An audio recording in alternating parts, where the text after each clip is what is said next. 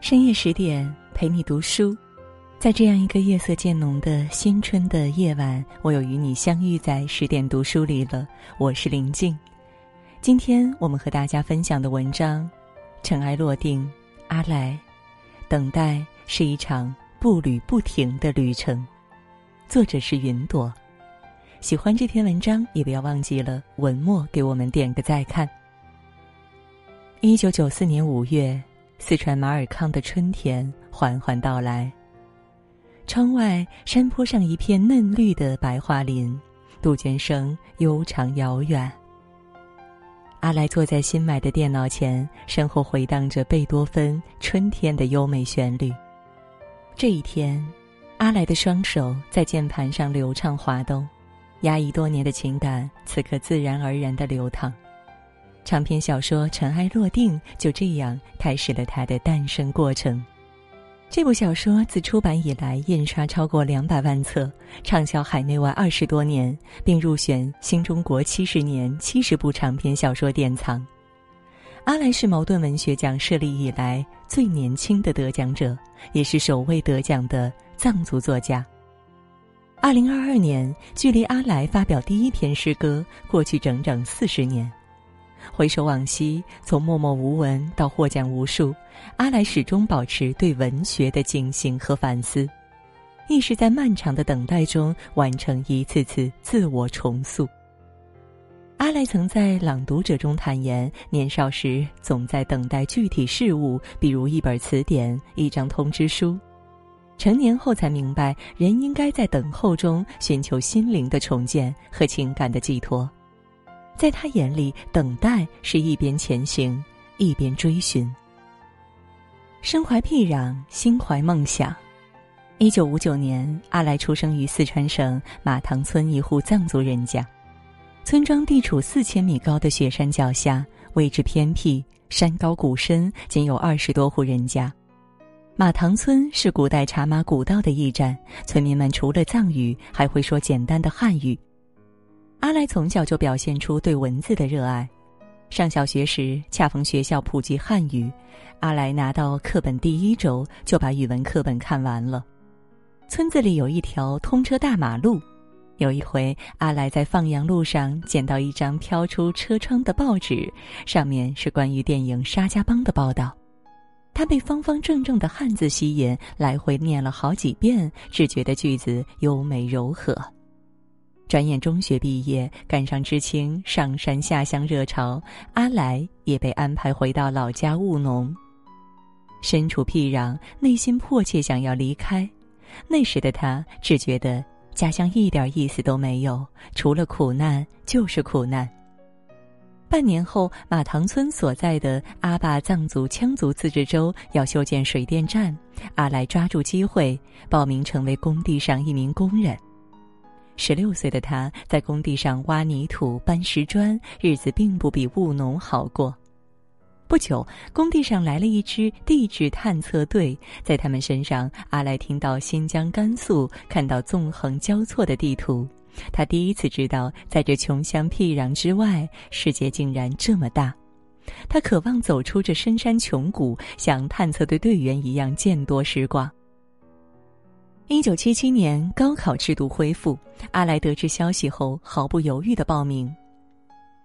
考试前一天，阿来夜里十二点才下班，来不及换工作服，他踩着借来的自行车，连夜骑了两个多小时山路赶到考场。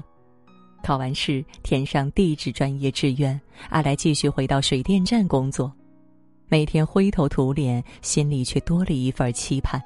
连续一个多星期，他每天都会步行一个小时到邮局等待来信，可每次都失望而归。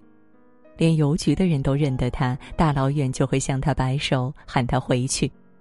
等到快要放弃之际，马尔康师范学校的录取通知书终于到了。得知不是心仪学校，阿来想要放弃，探测队队员好心劝说，他不情不愿，临近开学才重返学校。不知前路如何，至少能与书为友，也算得上不错的选择。在学校里，阿来第一次见到图书馆，他仿佛打开一座知识宝库，世界扑面而来。身处书海，全然忘却时间与空间。从中国古典文学到西方当代诗歌，从杜甫到聂鲁达，阿来尽情徜徉在文学的海洋里。阅读打开阿来对世界的认知，更让他找到精神寄托。感受过生活的苦，越想抓住命运的稻草向上攀爬，那是阿来对美好的向往和想象。丈量人间，落笔归乡。一九七九年，阿来毕业后去了比马塘村更偏远的地方教书。走不出的大山，还好能与文字相伴。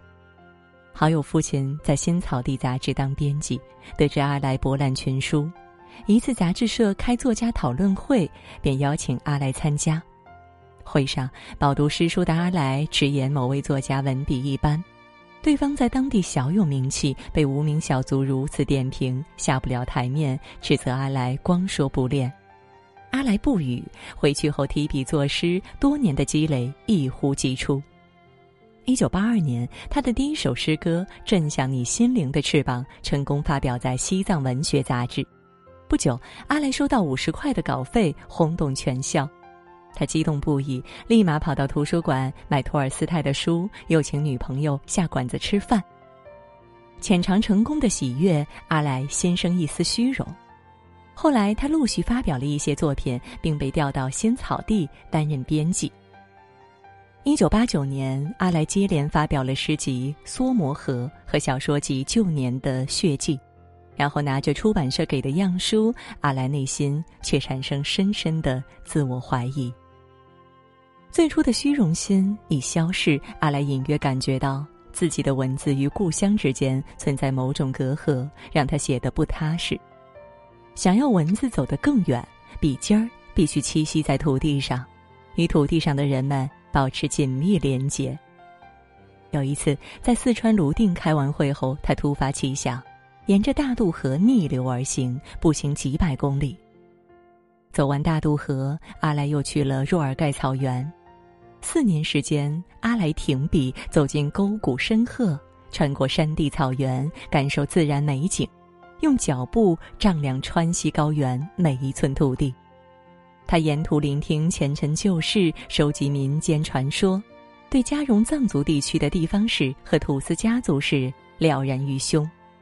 阿来逐渐感悟，地理是文学的骨架，文学根植于生活，与地理、历史、民族息息相关。多年走访，仿佛在等待某一个思绪喷涌的时刻。一九九四年初春已至，万物复苏悄然走进阿来眼里，一个大胆的念头在他心里回旋。阿来再次提笔，以傻子视角创作小说《尘埃落定》。大自然给予的震撼滋润到情感和精神里，重新书写时字句透露着笃定和从容。白桦树叶凋谢零落时，故事里的人物走向各自的结局。可尘埃落定历经被拒三年，直到一九九八年经导演关正文力荐才得以出版。其实小说刚写完时，有编辑认为故事太高雅，改得通俗一些就能出版。但阿来坚持只改错别字，在他心里，这部作品是对他和故乡纠缠不清的一个交代。曾经，他无数次想要逃离家乡，如今顿悟，家乡才是灵魂的安歇之处。麦家曾说，阿来是他家乡那片土地最踏实的信徒，也是最高尚的使者。他抱怨挣脱，却又无法割舍，兜兜转转。又回到故乡的温怀，那是阅尽人间后与自我和解的坦然。心清目澈，守护家乡。这些年，阿来对故乡的观念不同于以往。以前觉得出生地才是故乡，像《空山》等早期作品都以马塘村为创作背景。后来，他认为写作要以小见大，思绪飘向更广阔的地方，才能写出真正有意义的作品。记得一次青藏高原之旅，阿来在路上偶遇一群收买虫草和动物皮毛的孩子。他问孩子打算用钱做什么，其中一个孩子说：“姐姐在城里上学，要给她买和同学一样的穿戴。”阿来被孩子质朴的语言打动，回想起近年来商人进山收购虫草，使得其被炒出天价，大家争先恐后进山挖取，破坏绿植。不久，他以虫草为题材创作小说《三只虫草》，此后又陆续创作讲述松茸的《蘑菇圈》，以及以岷江柏树为主的《河上白影》。这三部小说被称为阿来的“山珍三部”。阿来追求文字优美，随着文笔深入，对大自然的爱越真挚纯粹，越想守护自然界的美。曾经有朋友悄悄塞一条手串给他，说是崖柏替代品做成的珠子，价格不菲。阿来知道崖柏做成的手串极具观赏性，但崖柏种群数量有限，已经被列为国家一级保护野生植物，哪怕只是替代品，他也果断拒绝。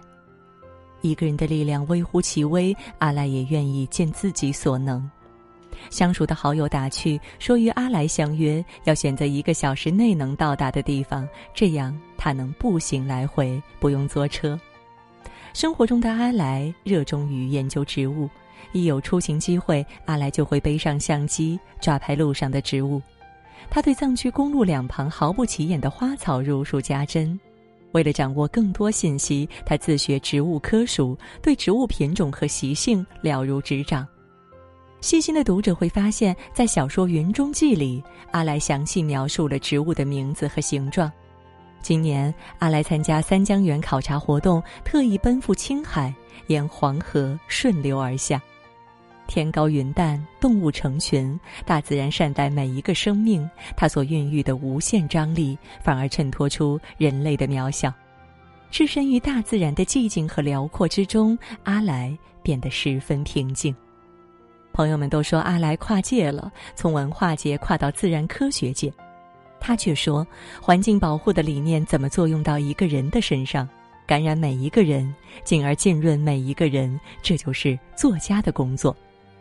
现在，阿来仍然一边游历一边创作，他对故乡的热爱融入到心爱的文字中。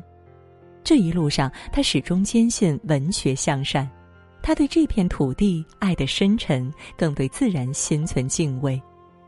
董卿如此评价：从茶茂古道上一个偏僻、贫困而又闭塞的小村庄，走向梦想中的文学殿堂。阿来的人生旅途当中，也充满了一次又一次的等待。等待知识改变命运，等待文字改变世界。他的一生在等待一封录取信、一本小说出版中实现一次次跳跃。他笔下的人物历经磨难和茫然，依然心怀憧憬，等待人世间的幸福和温暖。人生，不就是如此吗？经历望不到头的穷困，也要怀揣希望。热切追求梦想，守护心灵的净土。等待不是消磨意志不作为，而是一场步履不停的旅程，是修炼打磨之后静观其变的沉稳和安定。点亮再看，愿你我在漫长时光里坚守理想，盼来如愿。好了，今天呢和大家分享的文章到这儿就结束了，感谢各位的守候。更多美文也欢迎你继续关注十点读书，期待把我们分享给你的亲人和朋友，一起在阅读里遇见更好的自己。也祝各位每晚好梦，晚安。